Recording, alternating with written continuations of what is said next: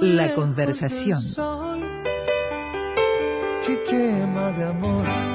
El último domingo de octubre, todos los ciudadanos vamos a tener que tomar la decisión de si ensobramos eh, con nuestro voto la papeleta que eh, apoya la reforma constitucional que promovió el senador Jorge Larrañaga y ese movimiento que dio en llamarse Vivir sin Miedo. Yo, mi, hipótesis de trabajo es que este esfuerzo ciudadano que, bueno, culmina con esta eh, convocatoria plebiscitaria, eh, fue construido en base a, a ese artefacto ideológico que expresa el sintagma vivir sin miedo que es tan eficaz como falaz. Primero porque el miedo viene con los humanos desde que nos bajamos de los árboles y creo que va a seguir con nosotros en adelante y no es un tema constitucional, ni legal, ni de ninguna especie técnica. Este, es parte de la naturaleza humana. Entonces, aquello de vivir sin miedo parece medio raro. Pero queríamos preguntarle al profesor Luis Eduardo Moraz a propósito de estos temas. Obvio, esto es una introducción.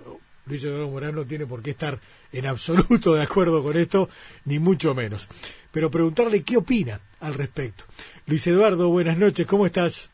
Buenas noches, gracias por la invitación, es un gusto compartir eh, este, este espacio y bueno, este, ciertamente que no estoy obligado por, por las palabras introductorias, pero la comparto plenamente, ¿no? Este, eh, la promesa de vivir sin miedo es una es una utopía en sociedades como las actuales, sin nada por la incertidumbre, por, por, por una serie de cambios eh, impresionantes en todos los aspectos, sin saber exactamente cuál va a ser el futuro. Ni siquiera sabemos cómo va a ser el clima el año que viene, porque estamos eh, viviendo hasta, hasta a nivel climático una serie de transformaciones eh, realmente que son este, difíciles de prever las, las, consecuencias a futuro. Pero en lo que tiene que ver concretamente con la reforma, no ciertamente que no no no no es para nada compartible esta iniciativa que parte de, de, de, de una serie de, falacias que existen sobre la seguridad pública. Yo creo que no, no vamos a poder resolver el tema de la seguridad hasta que no ataquemos la, las causas, o sea, si, si, si, sin, sin el tratamiento de las causas es imposible mejorar la seguridad ciudadana. La cantidad de, de, personas que están ingresando, jóvenes, al sistema carcelario todos los años es realmente eh, algo muy triste, es algo que nos está ocurriendo como sociedad, para lo cual no estamos teniendo respuesta. Y este tipo de, iniciativa que se basa eh, en tratar de, de, dar un mensaje de, autoridad eh, es absolutamente inconducente, más allá de que, bueno, son todas iniciativas que podrían ser perfectamente instrumentadas a través de, una reforma legal y no eh, tocar la, Constitución de la República que representa, bueno, los más altos valores y lo que tiene más de permanente la sociedad uruguaya.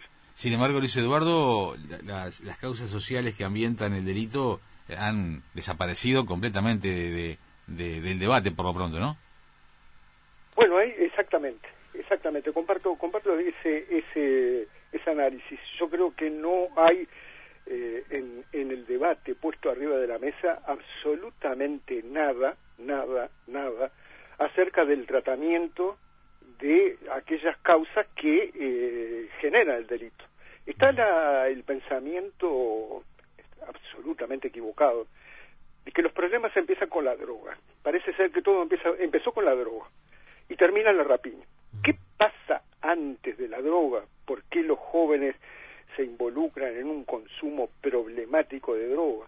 Ah, bueno, eso no es, no interesa, no interesa. ¿Por qué existe jóvenes que se involucran en el narcomenudeo? O sea, ganar dos pesos, jugarse la vida, como está ocurriendo con los, con los ajustes de cuenta permanente, por dos pesos este, no tienen otro horizonte que ese bueno, eso tampoco interesa. ¿Qué ocurre después de la rapiña cuando, cuando, cuando la persona va presa? Bueno, eso tampoco interesa. Lo importante es tenerlos presos. Sin tomar en cuenta que la cárcel no cumple ninguna de las tres funciones que supuestamente debe, debe cumplir un, la cárcel o lo que se piensa que cumple. La cárcel en Uruguay al día de hoy no disuade el delito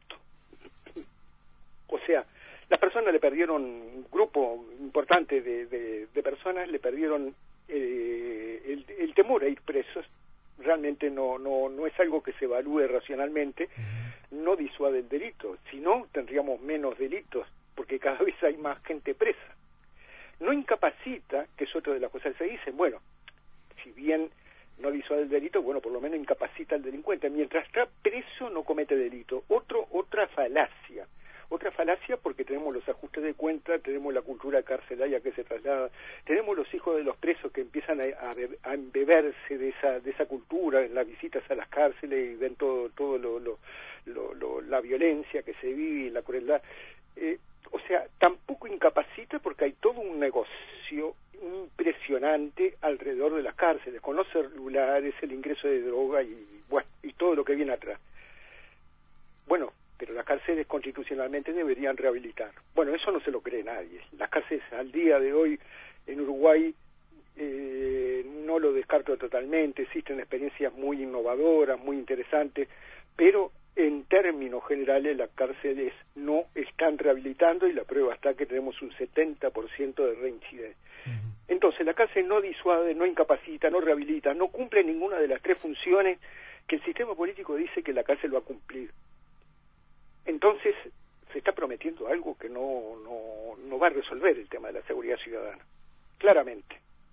¿Y por qué entonces, por qué, entonces este, se dice que... Este, perdón, perdón. El oficialismo, o sea, no es patrimonio exclusivamente de, de, los sectores opositores, sino que también aparecen precandidatos o, o mensajes a la ciudadanía acerca de que, bueno, ahora sí se va a empezar a restablecer el principio de autoridad, ahora sí se va a introducir la cultura de la legalidad, ahora sí hay que perderle el miedo a la represión que le tuvo aparentemente el Frente Amplio en estos años, cosa también una falacia absoluta. Eh, y bueno, prácticamente hay una competencia entre todo el sistema político a ver quién se muestra más duro con el delito, sin, sin las respuestas verdaderas, efectivas, a lo que es la, el origen del delito. Claro, y al, y al, y al no hablarse, nuevamente lo decimos, del origen del delito y solamente soluciones que son aparentes, este, con considerable éxito eh, se está tomando esta iniciativa que, que, ha tomado forma y que va a ser plebiscitada. ¿Cómo es que ha logrado ganar en el, en el grueso de la gente, aunque sea por un momento? Es que la gente está desesperada este, realmente porque no, no, no encuentra respuesta. Eh, y bueno, algo que promete vivir sin miedo, obviamente la, la, la, la, ciudadanía lo, lo, lo apoya, eh, de la misma manera que también apoyó eh, en el 2014 vivir en paz. O sea, ¿quién no quiere vivir en paz? la baja de imputabilidad, claro. Exacto, exacto. ¿Quién no quiere vivir en paz? ¿Usted no firmaría por vivir en paz? Por supuesto, yo quiero vivir en paz. ¿Quién no firmaría por vivir sin miedo? Bueno, todo el mundo firma, pero eh, las medidas eh, con un sentido de responsabilidad política eh, hay que verlas en el, en el mediano plazo. Realmente sacar 2.000 militares a la calle, 2.000, un número concreto, o sea, poner, poner en la Constitución que van a salir 2.000 militares, no, no van a salir 2.200, ni van a ser 1.800 van a ser 2.000, con 2.000 se soluciona, y que eso aparezca en la Constitución de la República, es decir, que van a salir 2.000 militares eh, a patrullar la calle, bueno, este, es realmente una cosa que no, no, no se entiende este, que realmente pueda ser pueda ser eh, efectiva y que, que, que, tenga ningún tipo de lógica, ¿no? Claro, aparte es paradójico hablar de la campaña, vivir sin miedo o para proyectar esa campaña se apele precisamente al miedo. Exactamente, bueno, es que el miedo es, es, una forma de gobierno, ¿no? Hay varios autores que han escrito mm. ya varios, varios trabajos sumamente interesantes y que, bueno, la época marca una especie de gobierno del miedo, o sea, el miedo se ha instalado este, y aquel que propone una solución para el miedo obviamente va a lograr la, una amplia adhesión popular. Aquel que se muestra duro con el delito, más allá de que las medidas sean absolutas y totalmente contraproducentes, va a ganar la adhesión popular. Pero bueno, los académicos, aquellos que no estamos, eh, no hacemos parte de, ninguna campaña electoral de ningún signo, tenemos, si se quiere, la responsabilidad de señalar aquellas cosas que este, no solo no van a ser la solución, sino que incluso tienen tienen un fuerte contenido negativo, contraproducente, regresivo, como dice la, la, Institución Nacional de Derechos Humanos, ¿no? que ha señalado que esto marca una regresión en lo que son parámetros civilizatorios, ¿no? Sí, claro. Luis Eduardo, este, de todas maneras, eh, y pese a todas estas cuestiones que, han sido eh, planteadas en varias oportunidades a lo largo del tiempo, eh, el, último domingo de noviembre todos los ciudadanos vamos a estar convocados a tomar una decisión a este, a este respecto. desde el ángulo de, la, de los estudios, ¿verdad? Desde el ángulo de la academia, de, de, lo, de lo que la ciencia política y las ciencias sociales y de lo que vos puedas contarnos de lo que dicen las ciencias sociales eh, a propósito de estos temas, ¿cuál debería ser la, la, actitud más adecuada para un ciudadano pensando en el futuro, no, no, no, no, no pensando de repente en la, en la batalla política de este año, este, sino pensando en la construcción futura del país y de la República? sentido de responsabilidad histórico, un sentido de responsabilidad ciudadana, debería ver si realmente esto es la solución a los problemas que están planteados. Eh, cuando uno mira la militarización de la seguridad pública, es inevitable hablar de Brasil o México, por ejemplo, y lo que ha sido eh, en el plano de la seguridad pública eh, la salida de, de, los militares en México, por ejemplo. Eh, realmente ha sido una catástrofe.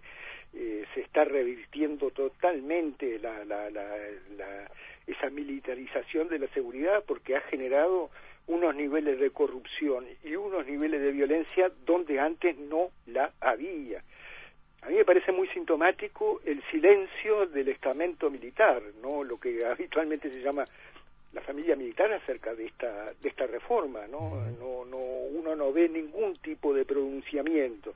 Ni el sector que aparentemente de acuerdo a la encuesta es el mayoritario del Partido Nacional a favor de esto y tampoco se en aquellos que estarían directamente involucrados no que son los propios militares una postura favorable hacia ese nuevo rol que se, se le daría en términos de seguridad pública y eso yo creo que es muy muy muy llamativo. Tampoco existen expresiones de, de, los propios funcionarios policiales no este los el círculo policial el círculo de retirados policiales que son muy activos en algún en algunos aspectos para pronunciarse sobre temas de actualidad política. No se han pronunciado no se han pronunciado lo, el círculo de retirados militares o sea, no hay un pronunciamiento claro que digan, bueno, estamos a favor de esto, lo apoyamos fervientemente, creemos que vamos en el camino correcto.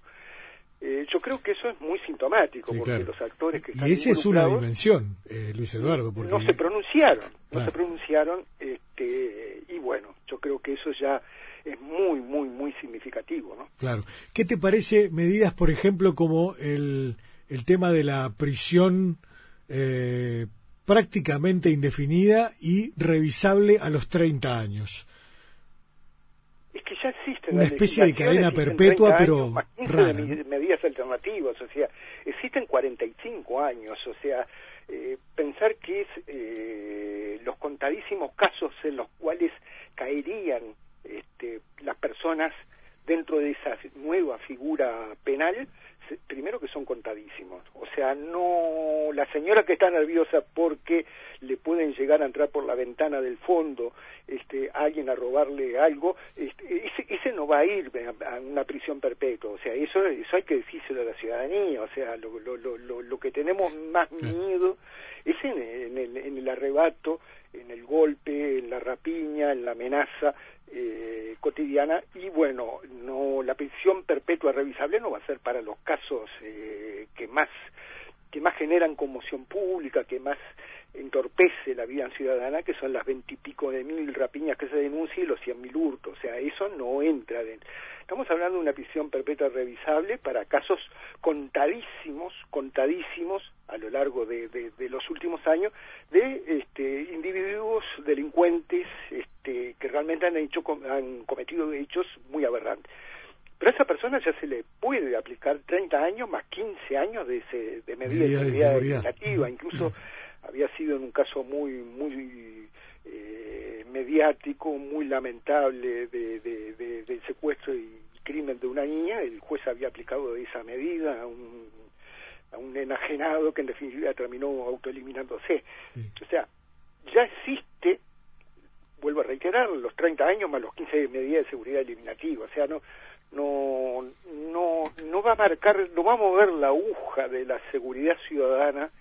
Este, la gente no va a dejar de vivir sin miedo porque haya un delincuente que este, va a decir, bueno, yo no voy a hacer lo que iba a hacer porque ahora tengo la prisión perpetua y antes tenía nada más que 45 años. Claro.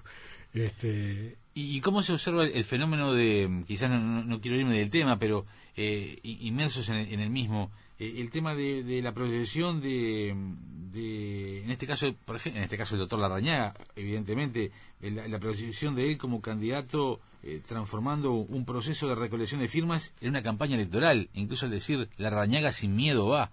Eh, es todo un entramado muy complejo. Eh, ¿Cuál es, tu posición?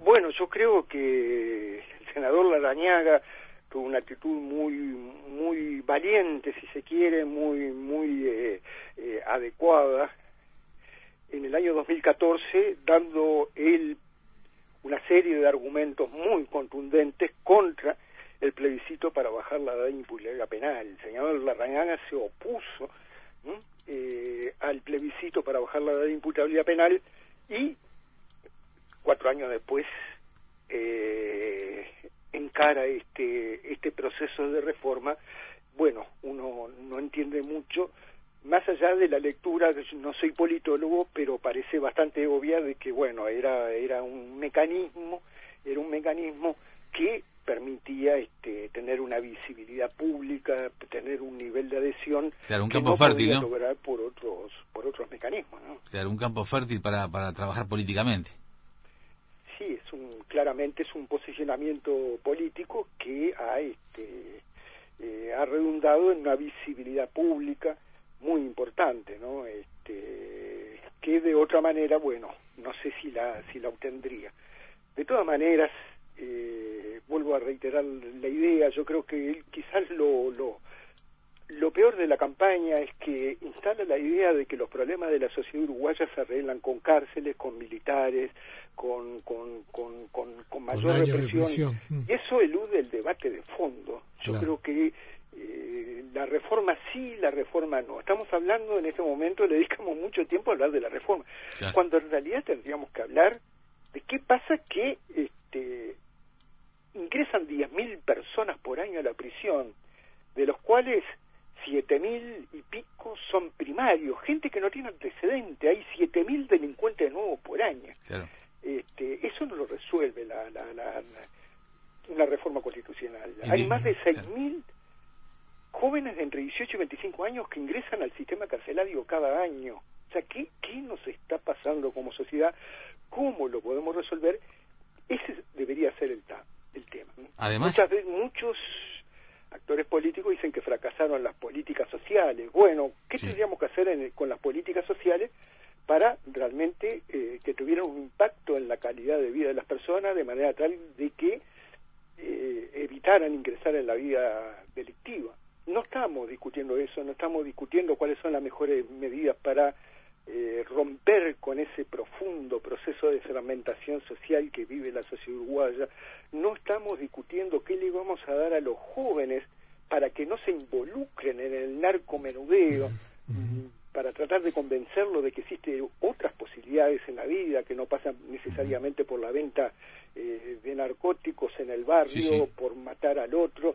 No, no estamos dando respuesta a ese tipo de problema y yo creo que en definitiva estamos hablando si, si la reforma va y si la gente va sin miedo y no va sin miedo y si y, no es ese, me parece, el nudo del problema al cual los uruguayos deberíamos eh, dedicarnos. Es que da la impresión que hay muchas complejidades aquí involucradas, pero se la ve muy, todo se, reduce a muy poca cosa. Es Exactamente. No se ataca el, el fondo de la cuestión. Sí. Y bueno, este, yo creo que tendríamos que estar pensando en otra, en otra, en otra línea, en otra dimensión, tratar de salir, vuelvo a decir, de este, de este círculo en el cual pensamos que este, la, la forma de resolver los problemas en la sociedad uruguaya pasa necesariamente por eh, incrementar el, la represión, ¿no? Y vuelvo a decir, me parece que es importante que este sentimiento, este, esta forma de ver el problema eh, ha ganado a todo el sistema político, ¿no? Este, un precandidato del Frente Amplio señalaba hace eh, ayer nomás que, que, que, bueno que la izquierda había tenido una postura frutillita, utilizando palabras de un, de un ex fiscal que se hizo famoso este, respecto a la, a la seguridad ciudadana. Sí, claro. Y bueno, eh, 15.000 procesados con prisión, perdón, 15.000 procesados por la justicia en el último año del CPP, en el año 2016, de los cuales 10.000 fueron con prisión. Eh, eso no es una concepción ingenua, romántica por parte de la izquierda. La izquierda incrementó, prácticamente duplicó la cantidad de presos durante su administración.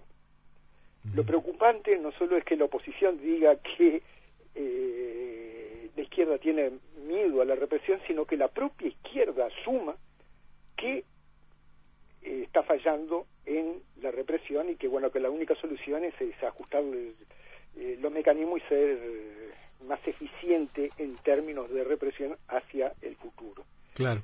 Lo que pasa, Luis Eduardo, es que hay una presión social muy fuerte, ¿no? Hay, o sea, hay mucha gente que reclama ese, esa conducta dura y de mano dura de ley y el orden como eh, si porque parece que es la, respuesta que tenemos introyectada en nuestra en nuestro mundo interno de que una una eh, una pena una actividad al margen de la ley debe ser penada de la manera más dura y fuerte y, hasta dolorosa, si se quiere, posible para efectivamente expiar la culpa que se ha tenido para con el daño hacia la sociedad, ¿verdad? Y, da la impresión de que no logramos comprender que la violencia y, la, y, el destrato y la deshumanización que se dan en buena parte del sistema, primero de justicia y después carcelario, termina generando los efectos, el efecto exactamente contrario al que se está buscando, ¿no? Exactamente, exactamente. Yo creo que el sistema político tiene una cuota muy importante de responsabilidad, eh, tiene que asumir un rol de liderazgo.